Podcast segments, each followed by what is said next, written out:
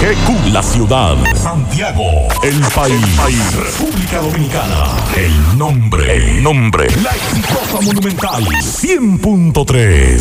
Dale volumen. Desde ahora, toda la verdad y solamente la verdad con Maxwell Reyes.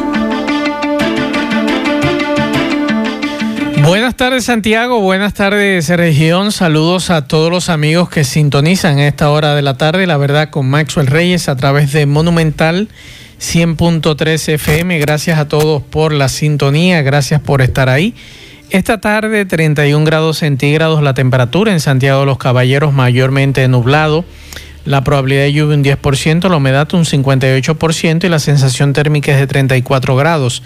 Le damos seguimiento desde el Centro Nacional de Huracanes del informe que nos acaban de enviar de dos depresiones tropicales en este momento. Hace unos minutos se formó la número 14, anoche la número 13, que es la que realmente debemos vigilar, la número 13, y que tenemos el informe del Centro Nacional de Huracanes de Miami con relación a este fenómeno y hay que estar muy pendientes. La otra, la número 14, se formó entre Jamaica y eh, lo que es Centroamérica. Hay que estar pendiente a este fenómeno, pero mientras tanto, la número 13, que es la información que tenemos que darle seguimiento en el país, nos dice que se espera que hoy esa depresión tropical se convierta en una tormenta tropical más tarde hoy los vientos máximos se encuentran en 55 kilómetros por hora y se encuentra a 1205 kilómetros de las islas de Sotavento del norte. El movimiento actual es oeste-noroeste a 33 kilómetros por hora y este fenómeno eh, trae 1008 milibaras, unas 29.77 pulgadas de lluvia. Y ya, por ejemplo, hace unos minutos hay una vigilancia de tormenta tropical en efecto para San Eustaquio y San Martín, también para Antigua, Barbuda, San Kitts, Nevis y Anguila. Eh, vamos a darle seguimiento a este fenómeno y como le dije hace un rato, la número 14 se formó hace apenas unos minutos y es la información que nos da el Centro Nacional de Huracanes en su informe de las 11 de la mañana. Y este fenómeno se encuentra a 375 kilómetros al este de Cabo Gracias a Dios, eh, eh, en la frontera con Nicaragua y Honduras. Eh, tiene viento sostenido de 55 kilómetros por hora y su desarrollo, o sea, su movimiento es de 33 kilómetros por hora. Esa es la información que nosotros tenemos con relación a ese fenómeno. Y para hoy el pronóstico de chubascos esporádicos en algunas localidades por efectos locales. Y estaremos pendientes a mañana viernes a la incidencia de una vaguada que presenta, se presentará en varios niveles de la troposfera y estará generando nublados desde horas matutinas hasta entrada a la noche con aguaceros moderados localmente, tronadas y ráfagas de vientos aisladas. Es lo que nos dice la UNAMED. Buenas tardes, Miguel Ponce. Buenas tardes, Mazo Reyes y a todos los radioyentes en este jueves. Sigue el conflicto de, de, todavía se espera eh, un incumbente en Corazán. Y Silvio Durán, prácticamente según él, gritando porque quiere salir del puesto y dedicarse a su partido. Pero también eh, durante el programa yo lo dejo por, dos, meses más y para que sufra un ching.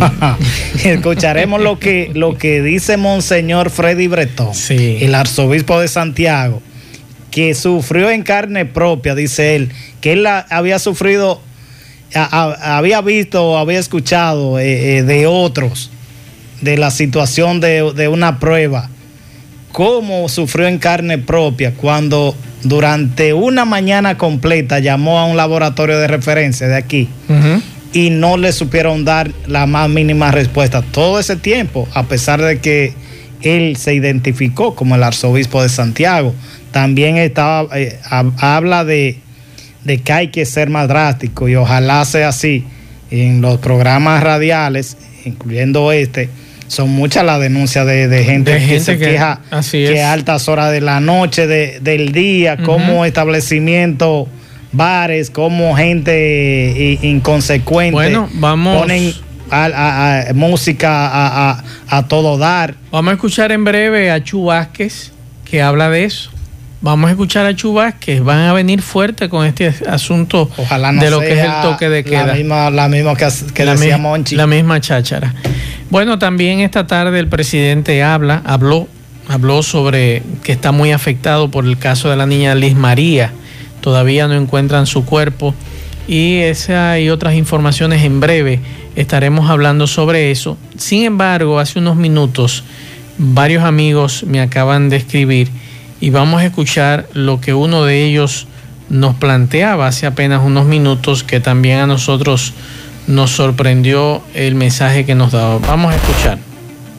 Buenos días, Marcel. Májate una cámara para pues con el el vertedero para acá. Entrar a la zona franca. Que una palita mató a un muchacho ahí, tiene el paso trancado aquí. Tuvimos que irnos por en fuego para poder salir de aquí. El camino que va al vertedero. Bien. Ese mensaje nos lo envió un amigo y hace unos minutos nos escriben por aquí, buenos días Maxwell, eh, hubo un accidente aquí en Rafael, un motoconcho chocó con una pala, eh, el motoconcho es de aquí de Rafael, él vivía en la calle 4, casa 85, cerca de donde yo vivo, él murió en el accidente, se llamaba Miguel, eh, nos manda incluso ya la fotografía de este motoconcho en, en el ataúd y ese es el conflicto que había hace apenas unos minutos, la muerte de este, de este señor. Vamos a la pausa, en breve seguimos. La verdad con Mazuel Reyes. Bien, continuamos 12, 10 minutos. Vamos a hacer contacto con Celia Mendoza, que está, sigue todavía en Delaware, siguiendo paso a paso la Convención Nacional Demócrata. Adelante, Celia, desde La Voz de América. Buenas tardes. Joe Biden aceptará la nominación del Partido Demócrata a la presidencia este jueves en la última noche de la Convención Nacional Demócrata que se ha llevado a cabo de manera virtual. El ex vicepresidente entregará su discurso de aceptación desde el Chase Center en Wilmington, Delaware, la ciudad en la que vive y donde se ha mantenido desde el inicio de esta pandemia de coronavirus. El tema de esta última noche de la convención es el de la promesa americana. El discurso de Biden, para el cual se ha preparado toda su vida según sus allegados, está diseñado para afrontar el momento más sobrio que jubiloso, más moderado que fanfarrón, en su esfuerzo más ambicioso hasta ahora para ofrecer al pueblo estadounidense una visión de liderazgo firme y unidad nacional de frente a extraordinarias crisis. Esto reflejado inclusive en el hecho de que no habrá público durante este evento. La noche será abierta por el senador de Nueva Jersey, Cory Booker, quien fue su contrincante en la búsqueda de la nominación. Se tocarán temas claves por medio de los discursos, entre estos las tensiones raciales, el coronavirus, tema que se espera aborde el gobernador de California, Gavin Newsom. Dentro de los incluidos en la lista de esta noche también está el senador Chris Coons de Delaware, quien entregará un testimonio profesional de Biden, pero también personal. Andrew Yang es parte del grupo de nuevos demócratas que han logrado establecer una conexión con la nueva generación de votantes, quienes hacen parte de la lista de oradores. Mientras el exalcalde de Nueva York, Michael Bloomberg, se une a esta convención en la última noche donde se espera reiterar el mensaje del expresidente Barack Obama en torno al carácter de Donald Trump y la amenaza a la democracia. Sin embargo, la Convención Nacional Republicana, una respuesta directa a esta, eh, se dará la próxima semana en Charlotte, Carolina del Norte. Los eventos serán en su mayoría virtuales, sin embargo, los delegados asistirán personalmente para realizar reuniones. Informó Celia Mendoza de La Voz de América desde Wilmington, Delaware, para la verdad con Maxwell Reyes por Monumental FM. La verdad con Mazuel Reyes. Bien, muchas gracias a Celia Mendoza por esta información. Y Miguel, es bueno eh, tratar el tema de lo que es el coronavirus. ¿Por qué? Porque hace un rato un amigo nos escribía, acostumbrado desde marzo todos los días a las 11 de la mañana a escuchar el boletín del Ministerio de Salud Pública con los casos, las pruebas y ya eso no se está haciendo. Sí se le está enviando a los medios de comunicación, estamos publicando las informaciones, pero hay ciudadanos que se acostumbraron desde marzo hasta hace una semana que el ministro de Salud Pública saliera todos los días en televisión a leer todos los se hizo Tres, tres días por semana. El ministro, el pasado ministro, y Sánchez Cárdenas lo hizo lunes, lunes, miércoles y viernes. Así es. Y, eh, pero el, actual ministro no, no está, en eso. Pero sí se está dando la información. Nosotros recibimos todos los días lo que es el informe eh, de la enfermedad del coronavirus, la situación en República Dominicana. Por ejemplo, ayer eh, se realizaron 4.318 pruebas, muestras procesadas hasta la fecha 335.478. Eh, desde marzo a la fecha, eh, 89.010 casos. Ayer, o sea, en las pasadas 24 horas, dieron positivo 883 dominicanos, fallecieron 4 y en total, hasta desde marzo hasta la fecha, 1.505 dominicanos han fallecido. El total de recuperados 57.734. Y algo muy importante, lo que siempre Miguel apunta, el caso de activos. Los activos hasta el momento son 29.771. Los descartados de que no tienen coronavirus hasta el momento son 246.468. La tasa de letalidad 1.69%. Y otro tema también que es interesante es la positividad a la fecha de este boletín 30.62, que eso es lo que le preocupa a las autoridades sanitarias, la positividad que se ha mantenido por encima del 30. Ha ido bajando un poco, pero se mantiene. Por ejemplo, aquí en Santiago, ayer dieron positivo 113 personas y en total fallecidos ayer una persona, en total 195 santiagueros han fallecido desde marzo a la fecha. Usted habló con Monseñor, con el arzobispo de Santiago, que quería hacerse una prueba. No es que él esté enfermo, pero como todos nosotros queremos saber qué hay, que usted tiene, si, si, y, descartar que usted dé positivo. Él fue a un laboratorio, en este caso a referencia. No, no solo que fue, él llamó, porque le dijeron que podía hacerla de dos formas, llamando o haciéndola vía eh, eh, un, documento que usted llenaba, un formulario. Sí.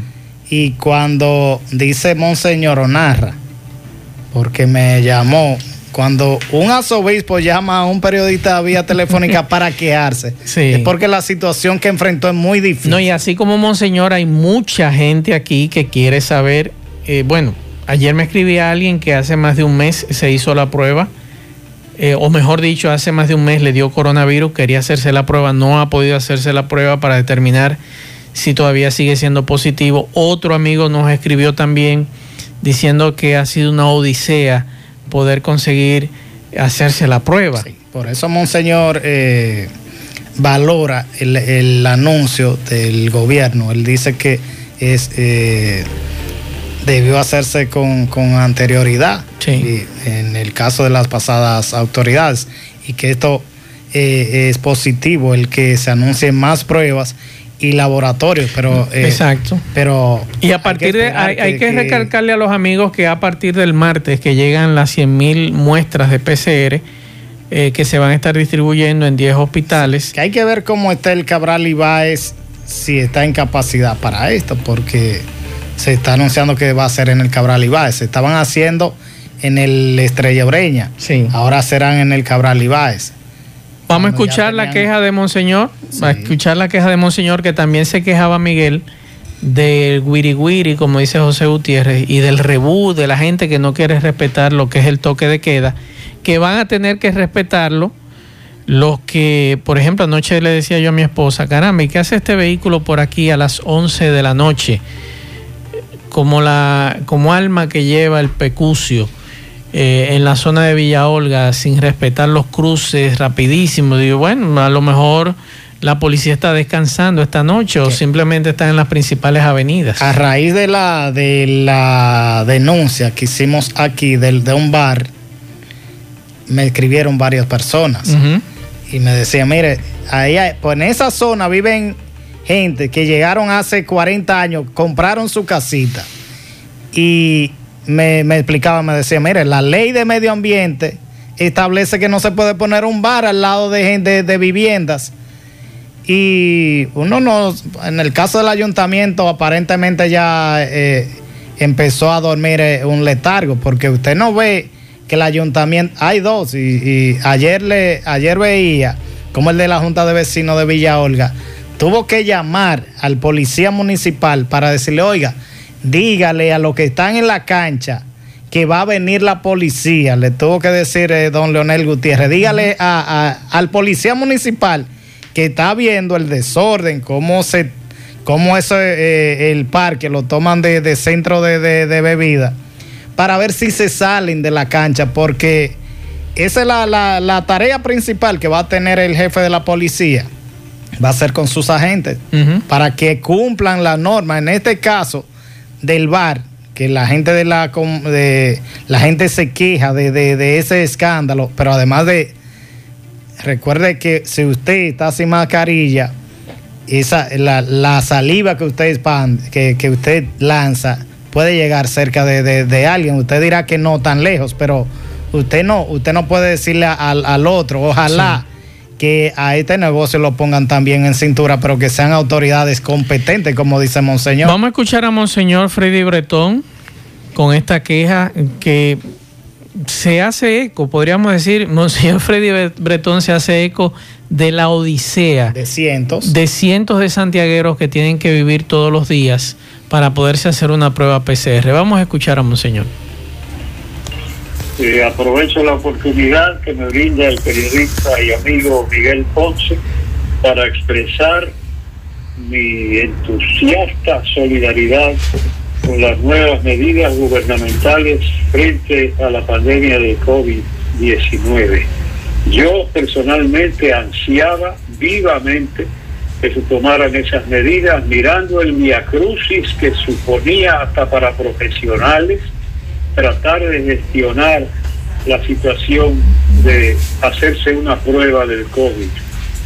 Incluso por prescripción médica, como fue el caso mío, porque a veces para descartar una cosa y otra, le indican, y a mí mismo me tocó el Via Crucis, eh, específicamente lo menciono porque ahí fue en los laboratorios de referencia Santiago, me identifiqué, duré parte importante mañana pasándome de un teléfono a otro sin respuesta absoluta ninguna. Yo lo que pediría es que esas instituciones o laboratorios, si son incompetentes para realizar la tarea encomendada, que lo declaren a la población, porque no hay necesidad de estarse burlando de la población. Y si los profesionales han pasado trabajo, ¿qué digo yo de los limosneros y los más pobrecitos a los que les tocara ser una situación así?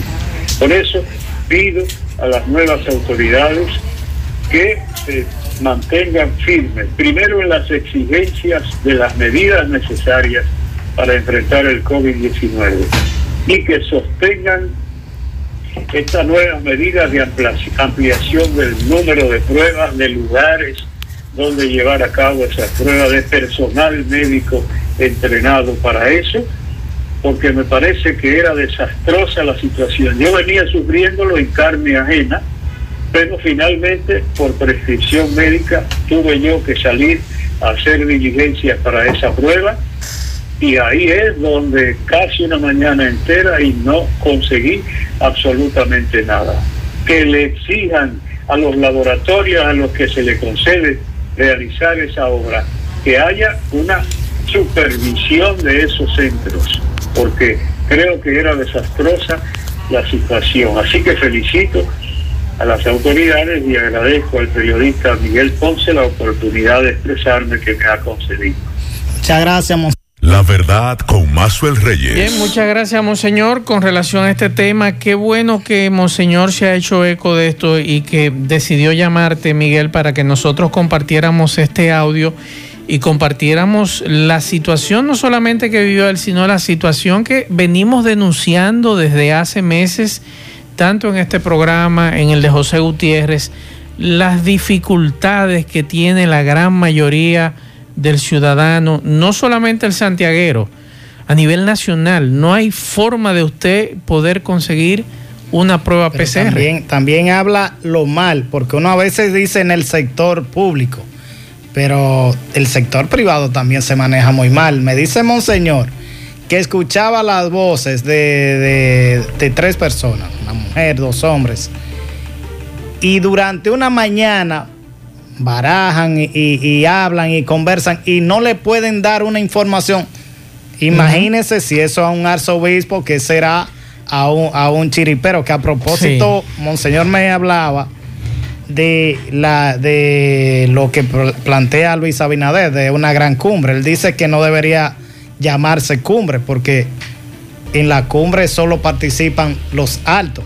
Uno sabe quiénes van sí. los poderosos o, los jerarcas políticos, los jerarcas empresariales, los jerarcas de, de otras instituciones. Él dice que debería ser algo más abierto, ni siquiera llamarse así, sino un encuentro donde se escuchen todos los, sectores, Claro. No, no solamente un grupito que dice representar al país. La situación es, Miguel, que eh, vamos a escuchar a al ministro de Interior, Chu Vázquez, con relación a la queja de mucha gente de que aquí hay negocios de expendio de bebidas alcohólicas que están violentando las leyes y no solamente negocios de expendio de bebidas alcohólicas, muchos ciudadanos no están acatando las medidas. Qué bueno que tiraron los guardias a la calle y anoche aquí en Santiago habían guardias por lo menos en, la auto, en, la, en las vías principales pero a los barrios que hay que meter los guardias. Barrios y urbanizaciones. y urbanizaciones. Vamos a escuchar. muy bien cómo funciona en, la, en la que nos toca a nosotros. Vamos a escuchar a Chubásquez. ¿Algún mensaje especial, Chu, a esos establecimientos de bebidas alcohólicas, de expendio, que eh, incumplen el toque de queda muchas veces? No, eso, ahí sí tenemos nosotros que actuar de manera drástica y enérgica con relación a eso. Como también vamos a tomar medidas en los próximos días con relación a ese desorden que, que está operando ese departamento. Chu, tu provincia, tú, tú hecho una, usted ha hecho una denuncia. Chu, en mi caso sería, Chu, usted dijo ahora mismo que cuando llegó ahí el departamento del COBA, que es lo de consumo de alcohólica, encontró un desorden ahí. ¿Cómo así un desorden, un desastre? No, no, yo no he dicho eso. Yo he dicho que con relación a los, establecimientos de vida alcohólica, que eso sí debe tomarse medidas, porque es que estamos en un momento de emergencia nacional con esta situación. Estamos en una situación eh, difícil para el país. Y lo que yo estoy diciendo sí es que las autoridades del Ministerio de Interior y Policía van a cumplir el mandato, lo que establece la ley, que no La verdad con Mazuel Reyes. O sea, que Alcoba, a los empleados del Alcoba lo van a poner a trabajar. Ojalá. Eso es lo que está diciendo, ¿eh? Recuerde Esa institución que no sabemos dónde estaba desde marzo hacia acá, porque aquí se estaba haciendo lo que le, daba la gana a cada quien en las calles. Desde siempre. Y desde siempre. Vamos a ver Recuerde ahora. cuando estaba Franklin Almeida como ministro que se hicieron con, eh, se tomaban las la, pruebas de, de, bebidas alcohólicas. Sí. ¿Qué pasó con esto? Porque uno solamente escuchó a Franklin Almeida en un momento y ya a la semana hacía la gente lo que le daba también la gana. La gana. Lo que sí, Miguel, yo estoy contento hoy con una información que quiero compartirla en el día de hoy y ha sido una queja constante nuestra, de José Gutiérrez también en la tarde y de Pablo Aguilera eh, el equipo que estoy aquí en la tarde en el programa de José Gutiérrez, de cuando eh, llegan dominicanos deportados, algunos de ellos nos han contactado y nos han narrado las vicisitudes que ellos tienen que vivir. Incluso muchos de ellos son fichados sin haber cometido eh, actos reñidos con la ley en la República Dominicana, lo que uno dice que es ilegal. O sea, a mí usted no me puede fichar porque yo cumplí una condena o cometí un hecho en otro país, cumplí con eso y me mandaron para mi país. Usted no tiene por qué a mí eh, moralmente desacreditarme, porque eso es desacreditar moralmente a un ciudadano que no ha cometido un delito en la República Dominicana. Y anoche estuve leyendo un tuit que Alejandro Fernández W había compartido en las redes sociales. Alejandro Fernández W es el nuevo superintendente de bancos. Economista. Mientras él hacía ejercicios en el Mirador Sur, en la capital, se le acercó una persona y le dijo, óyeme viejo, yo no puedo, yo soy deportado y a mí no me quieren abrir una cuenta de bancos. Yo quiero ir a un banco para que me abran una cuenta, para que en la empresa donde yo trabajo me depositen.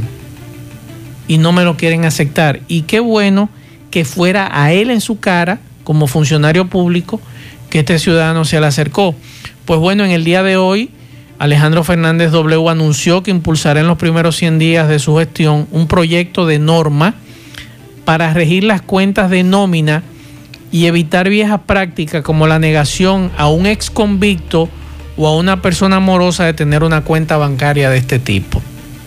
Dice que a través de su cuenta de Twitter, en estos tiempos, el acceso a las cuentas de nómina no es un lujo, ni un privilegio, ni un favor, es un derecho que involucra también el derecho al trabajo, respeto, él respeta las, políticas de las entidades internas, las políticas internas que ejerzan su derecho de no abrir cuenta a ciertos perfiles y lamentó eh, esta situación el representante de la superintendencia de banco.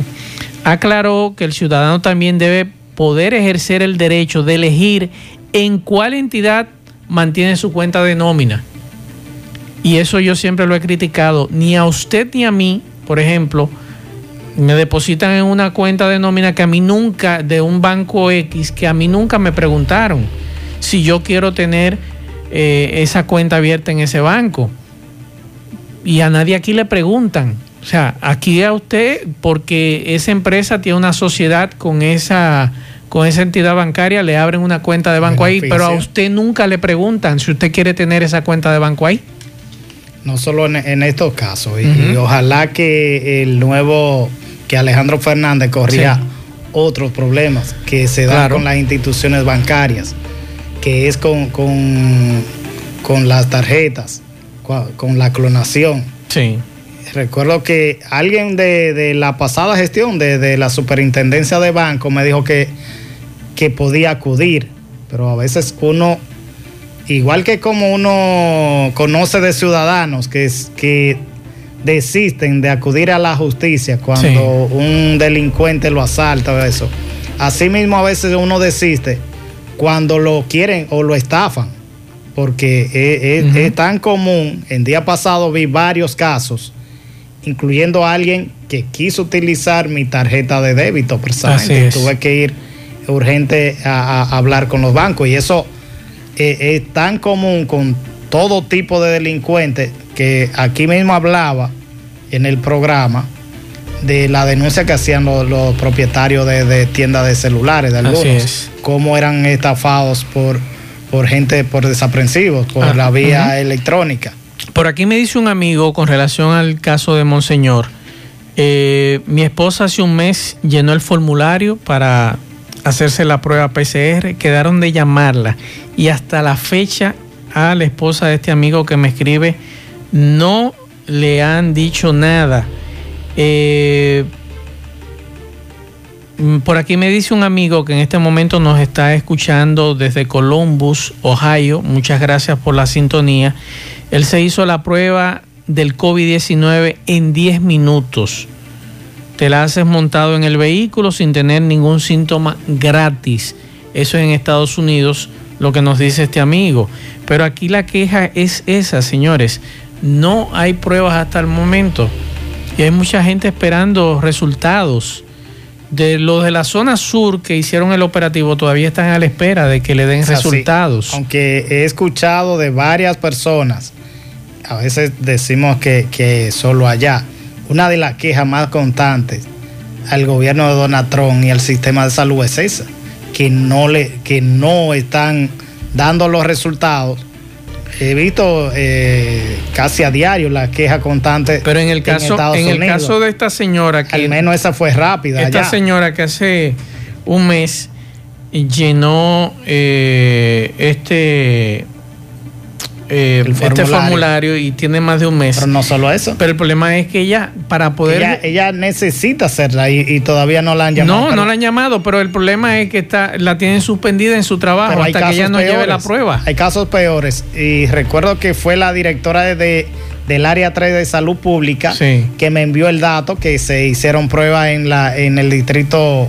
municipal La Paloma, en Licey al Medio, cercano aquí. Sí todavía es, alguna de esa gente está esperando resultados. A eso se le hizo y todavía están esperando resultados. Por aquí nos preguntan que quién es el nuevo director del COBA aquí en Santiago. No sabemos. Hasta ahora no se ha anunciado. Vamos a esperar en los próximos días. Ni quién es que está en interior y Por fin, ¿y quién va a estar en Corazán? ¿Se resolvieron el lío de Corazán? Todavía. Vamos a escuchar a Silvio Durán, el pobre, dando grito anoche que, que no querían eh, que lo cambie, dice que, que quiere que lo cambien. Silvio se quiere ir de ahí. Yo lo dejaré un mes más, por lo menos. Vamos a escuchar a Silvio. Saludos. Por este medio quiero felicitar al Partido Revolucionario Moderno, PRM, y pedirle actualmente que completen ya el decreto de Corazán que realmente yo me debo a un partido que es el Partido de la Liberación Dominicana y entiendo que esto le corresponde a ellos. Y por lo tanto, estoy pidiendo de manera formal que manden el, director y que se pongan de acuerdo para colocar una persona que cumpla con las leyes de Corazán. Es bueno decirle que vean las leyes de, de Corazán para poder elegir el director general. La verdad con Mazuel Reyes. Bien, seguimos 12.38 minutos. Hacemos contacto con Natalisa Las Guaiteró de La Voz de América que nos tiene la agenda informativa de esa cadena informativa. Adelante, Natalí. La Convención Nacional Demócrata llega a su fin el día de hoy con el discurso de aceptación de la candidatura del partido por parte del ex vicepresidente Joe Biden. Durante este miércoles, una serie de personalidades demócratas encabezadas por el expresidente Barack Obama, la ex secretaria de Estado y ex primera dama Hillary Clinton y la candidata a la vicepresidencia Kamala Harris presentó sus argumentos para elegir a Biden como presidente en las elecciones del próximo 3 de noviembre. La senadora Kamala Harris aceptó su nominación para la vicepresidencia y con su discurso puso el toque de esperanza de la noche. El expresidente Barack Obama alabó la labor de Joe Biden como vicepresidente afirmando que es la persona más preparada y con más empatía para llevar a cabo los cambios que el país necesita. De hecho, se refirió a Biden como un hermano, más que como su antiguo compañero de fórmula. Obama además responsabilizó al presidente Donald Trump de la muerte de más de 170 mil personas debido a la pandemia de COVID-19 en el país. En otros temas, el secretario de Justicia, William Barr, informó que autoridades federales y locales han arrestado a casi 1.500 personas como parte de una iniciativa conjunta de lucha contra el crimen que fue lanzada el mes pasado en las principales ciudades del territorio. Los arrestos se realizaron en el marco de la Operación Legend, una iniciativa del gobierno federal. Y finalmente, los más influyentes funcionarios de salud afirman que el plasma como tratamiento contra la COVID-19 no es lo suficientemente efectivo según estudios realizados, por lo que su aprobación como medida de emergencia por parte de la FDA ha sido detenida. En este momento Estados Unidos registra más de 5.520.000 casos de coronavirus y más de 173.000 muertes por la enfermedad, según datos de la Universidad Johns Hopkins. Desde Washington les informó Natalí Salas Guaitero de La Voz de América para La Verdad con Maxwell Reyes por Monumental FM. La Verdad con Maxwell Reyes.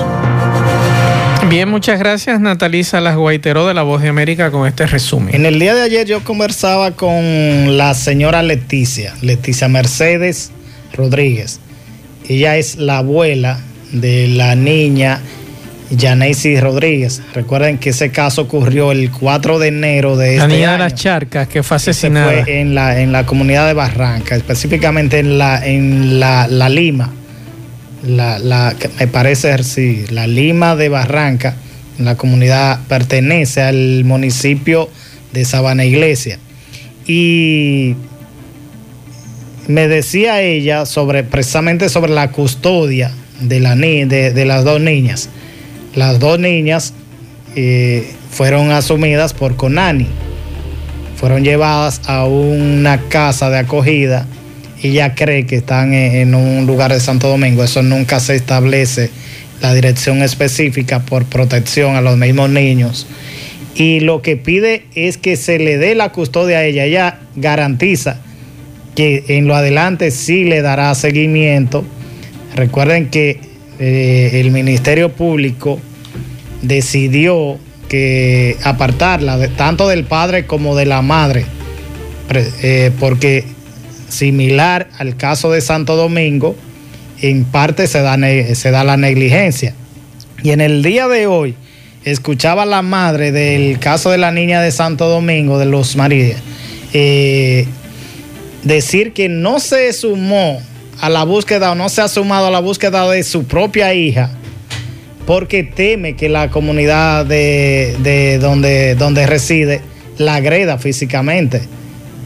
Es cierto que ella también tiene eh, la culpa de, dejar a su niña lo que sucede en la mayoría de barrios con, y sectores de aquí del país, no solo de, Santo Domingo, en, todo el país sucede lo mismo. Pero eh, la gente también tiene que saber que en medio del dolor hay que, hay que sumar eh, voluntades en este caso, en este caso de, esta niña. Cuando escuchaba esto y decía, pero ¿a, dónde vamos a llegar? Es cierto que ella tuvo, tiene su responsabilidad, pero también vamos, vamos a ser consecuentes en un momento de dolor y vamos a unirnos todos, que eso es lo que sucede. Y ayer me decía en el caso de, de Leticia Mercedes, la abuela, como un pastor. En el caso de Barranca, hay un, ella colocó una foto de la niña y un mensaje de no agredir a los niños y mucho menos matarla. Habla, el mensaje habla a sí mismo o expresa. Cuidemos los niños. Ella denuncia que un pastor, sin más ni menos, lo despegó del lugar donde ella lo colocó, que es un con la nueva modalidad de destacar a los pueblos eh, en cemento, piedra, y ya lo, colocó ahí, lo colocó ahí con el consentimiento de la comunidad. A veces uno se pregunta, ¿y para qué sirve usted asumir una religión si ni siquiera puede colaborar en algo tan, tan, tan valioso como esto, que es eh, el llamar a, la responsabilidad y al cuidado de los niños? ¿En qué le molestaba a ese religioso? Así es. Y bueno, con relación a este tema, y el caso que está ocurriendo con la niña que está desaparecida, eh, el cadáver que no lo encuentran de la niña que se según su verdugo la violó y la asesinó en la capital Liz María. El presidente Luis Abinader trató este tema en el día de hoy. Dice que van a retomar eh, la reforma de la Policía Nacional y que en las próximas semanas se estará impulsando esta reforma de la policía y que él está muy afectado por la muerte de esta niña. Vamos a escuchar lo que decía hace, unos, hace un rato el presidente Abinader. Este caso de esta niña, al igual que en todo el país, estoy muy afectado. Nosotros tenemos cuatro días en el gobierno. Pero yo les puedo asegurar a ustedes que vamos a trabajar con la reforma de la policía y la prevención para tratar que casos como ese no ocurran en la República Dominicana, que nos llena de tristeza, pero también nos llena de ansiedad de justicia.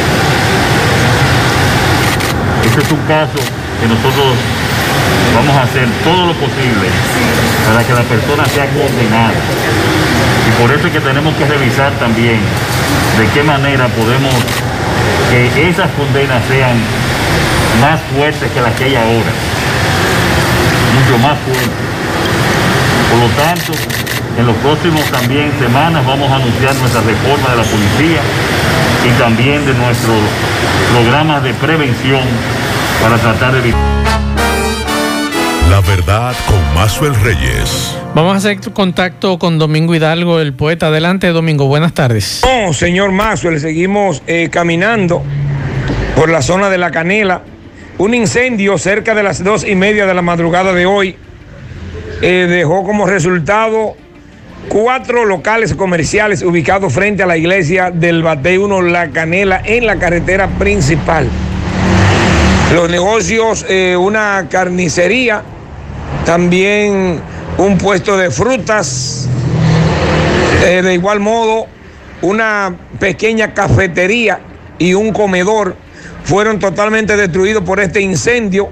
Hasta ahora solo se sospecha que pudo haber sido un cortocircuito de la energía eléctrica, eh, porque me dicen que en esos locales no amanece nadie, no amanece nada prendido, y que el comedor, que es que pudo haber estado funcionando, o sea, prendida, eh, dejar prendida cualquier tipo de, de artefacto del hogar, no está trabajando desde que se inició la pandemia, pero sí se perdió todo.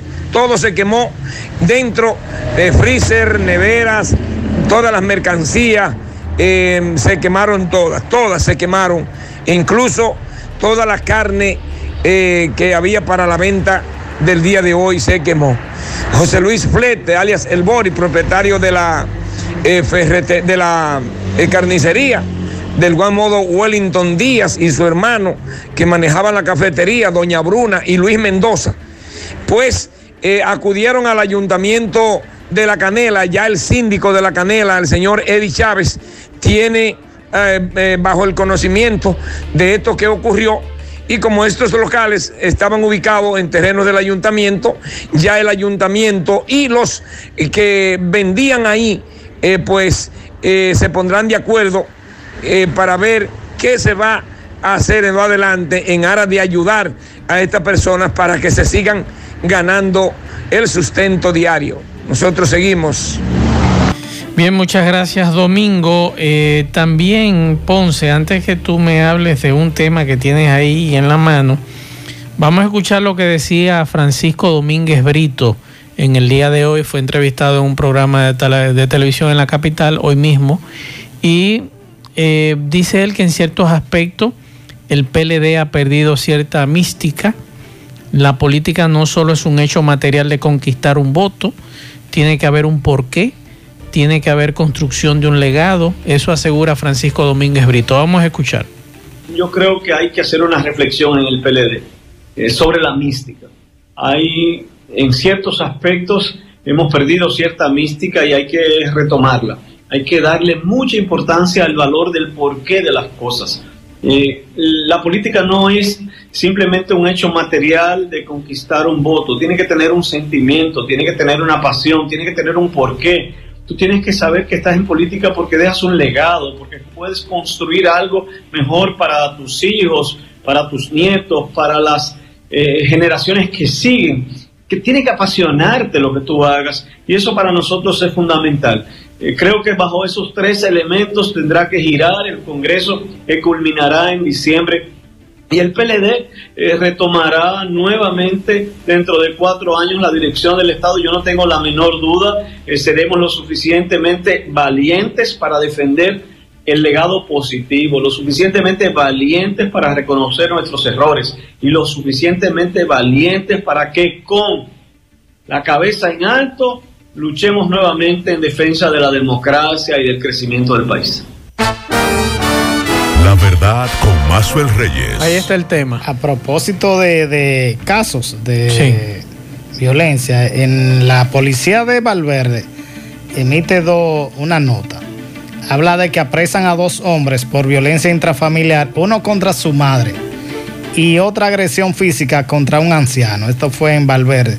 En Esperanza, apresaron en, la noche de ayer por ejercer violencia intrafamiliar contra su madre y otro por agredir a pedradas a un anciano. Así estamos eh, en este país.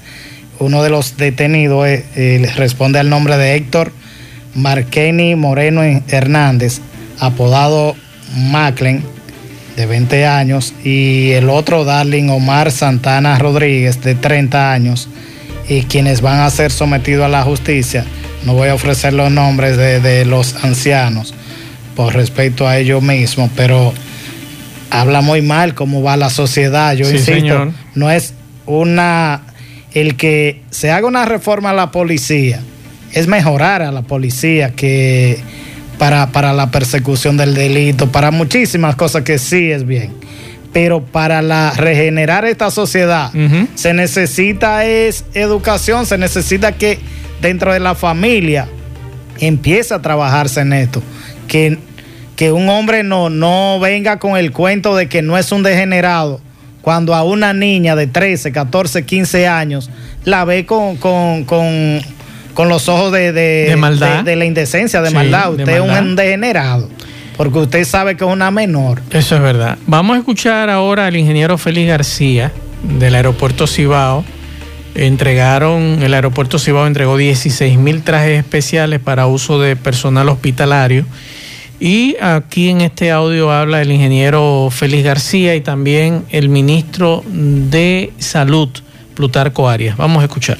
Complace mucho tener a, mi amigo Plutarco aquí escuchando la, eh, la formalidad que ustedes deben de, tener para el señor ministro de Salud, cibaeño, santiaguero como nosotros.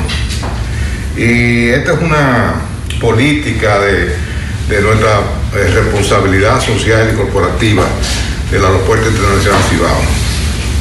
Nosotros decidimos donar al superior gobierno un millón y medio de dólares distribuidos al superior gobierno y a las instituciones de Santiago.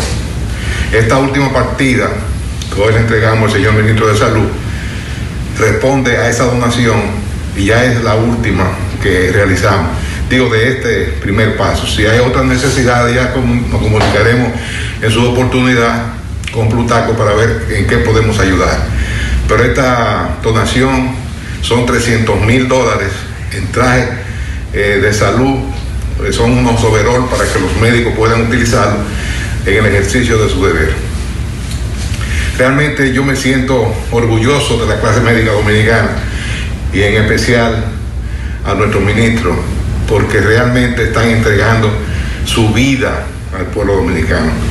Ya conocemos en Santiago en particular, han muerto algunos médicos de, muy, muy reconocidos y todo ha obedecido al interés de que ese profesional ha puesto en los enfermos. Ojalá que no siga sucediendo eso, pero es una clase que se está sacrificando. Así que nos enorgullece muchísimo hacerle de entrega y en lo que podamos hacer en el futuro también. Así que muchísimas gracias, señor ministro. De nuestra parte, queremos agradecer al ingeniero Félix García y al Aeropuerto Internacional Cibao por esta donación. El ingeniero siempre ha sido una persona preocupada por los problemas de la sociedad y por qué no el grupo entero de Aeropuerto Internacional Cibao que han dado todo por su país, por su región, por Santiago. Y como santiaguero al fin hace esta donación, nos sentimos agradecidos, orgullosos en nombre del presidente Luis Abinader, en nombre del gobierno dominicano, le damos las gracias por este esfuerzo, este sacrificio en pro de la salud de los la verdad con Mazuel Reyes. También, eh, Miguel, tenemos otro reporte del el poeta Domingo Hidalgo porque hubo una situación con unos empleados en un lugar de aquí de Santiago. Adelante, Domingo, buenas tardes. Recordándote Cutis, cabina termoestética, en la calle Puerto Rico frente a la Neomédica, 809-581-9797. Recuerda que tenemos todo tipo de cirugía de piel, eh, eliminación de hongos, arrugas, verrugas, masajes de relajación corporal también tenemos limpieza facial profunda, hidratación de tu piel, podología, psicología, nutrición y mucho más. Recibimos seguros médicos. Estamos en la calle Puerto Rico frente a la Unión Médica. Cutis, los verdaderos especialistas de la piel en Santiago. Bien, eh, señor Maxwell, estamos frente a la empresa Fashion Textile Group. Esto es en la entrada Villa Liberación por el lado de la herradura, donde en más de 250 empleados se revoltearon la mañana de hoy. Lo están mandando para su casa 90 días sin disfrute de sueldo según ellos. Vamos a ver qué en realidad qué es lo que eh, propone la empresa y qué es lo que le propusieron. Saludos, hermano. Saludos. dígame, ¿qué es lo que se mueve? Ahí lo que se mueve es que están despachando la gente sin un centavo para la casa. Luego de despachar la gente, ellos van a seguir trabajando. Y yo pienso. Está bien, está bien, pero ¿qué? ¿El descuento? ¿De, qué descuento que me hablan a mí? ¿De qué descuento que me hablan a mí? El descuento que ellos quieren hacerle, de la producción que usted hace, de contarle al trabajador 1.250 pesos cada uno. Al que le descuenten esa cantidad se queda trabajando si quiere. Se queda trabajando Pero si como quiere. ustedes no aceptaron, ¿qué pasó? Nos despacharon por la casa. Lo despacharon. ¿Y qué piensan? Salud, hermano. ¿Qué piensan ustedes hacer ahora? Bueno, la verdad es que yo soy un trabajador manual, lo que gano son 2.200 pesos como sueldo mínimo. Y en verdad... Es el dinero de fase que le quieren descontar a usted. Sí, del dinero de fase. Tengo seis meses y todavía no tengo ni un seguro médico. Y imagínese usted. Ya se van para la casa hoy por 90 días entonces. 90 días, ya nos vamos ya.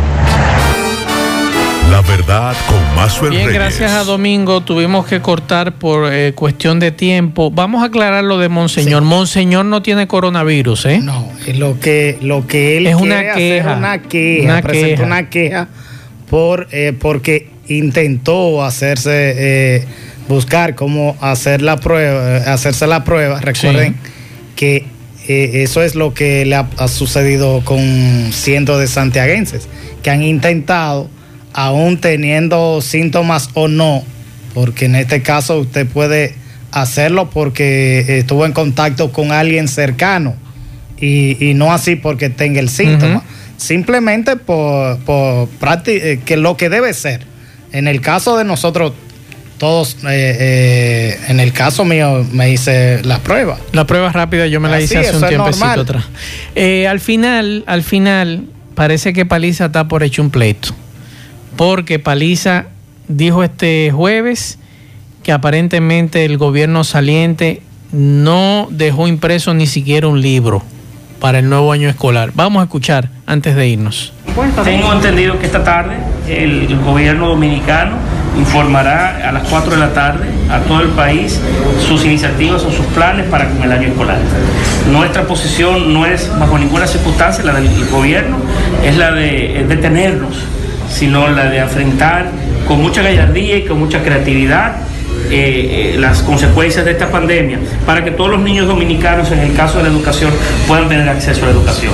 Es lamentable, como muy bien ha dicho el ministro Fulcar, que el gobierno dominicano, el que acaba de salir, no había impreso ni tan siquiera un libro para que pudiera iniciar el año escolar. Es más, sin COVID no hubiese habido año escolar. Porque no habían comprado ni siquiera un uniforme para un niño. Esto dificulta Entonces, eh, el- con mucha energía en la tarde de hoy le, le expresará el, el gobierno dominicano, el presidente de la República y el ministro Fulcar el programa para estos temas. Pero quiero decirles, no estaba, no se le ha hecho nada para ese tema y con muchos otros. Ahí está el lío. Tambores de guerra. Sí, señores, con esta información nosotros terminamos. Gracias a todos por la sintonía. A las 5 nos juntamos con José Gutiérrez y Pablo Aguilera en la tarde. Pendientes a lo del inicio del año escolar, los anuncios que se van a hacer a las 4 de la tarde de hoy. De mi parte, buen provecho a todos. Nos vemos.